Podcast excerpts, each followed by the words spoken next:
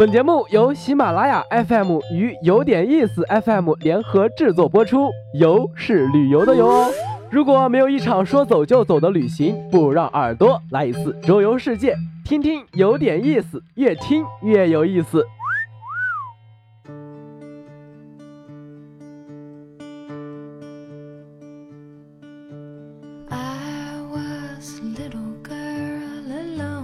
上海的小马路总是各有风情，静谧的、小资的、海派的，或者兼而有之。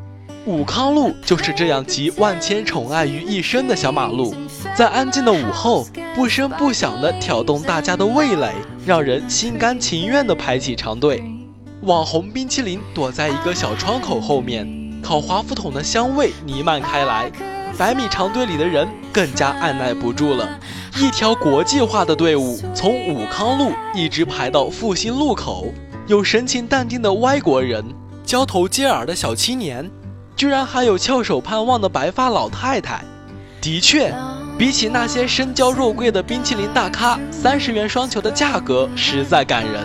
虽然只有四种口味选择，但舌尖上不断变化的酸甜苦咸，让人欲罢不能。没想到网红的冰淇淋说火就火，果断拍照认证。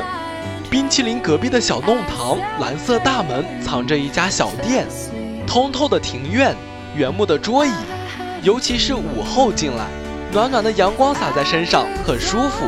这里主推的是法国可丽饼，像咱们爱吃的豆腐花一样，也分成咸甜两种，上面搭配的冰淇淋和网红是同一款。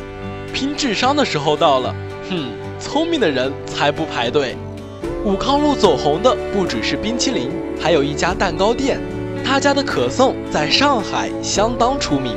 比起原味，杏仁味的似乎更受青睐。外面撒满甜脆的杏仁片，内馅也是香草杏仁酱，咬一口，整颗心都沦陷了。香蕉巧克力塔、覆盆子塔和泡芙都不甘示弱，积攒了一大批死忠粉。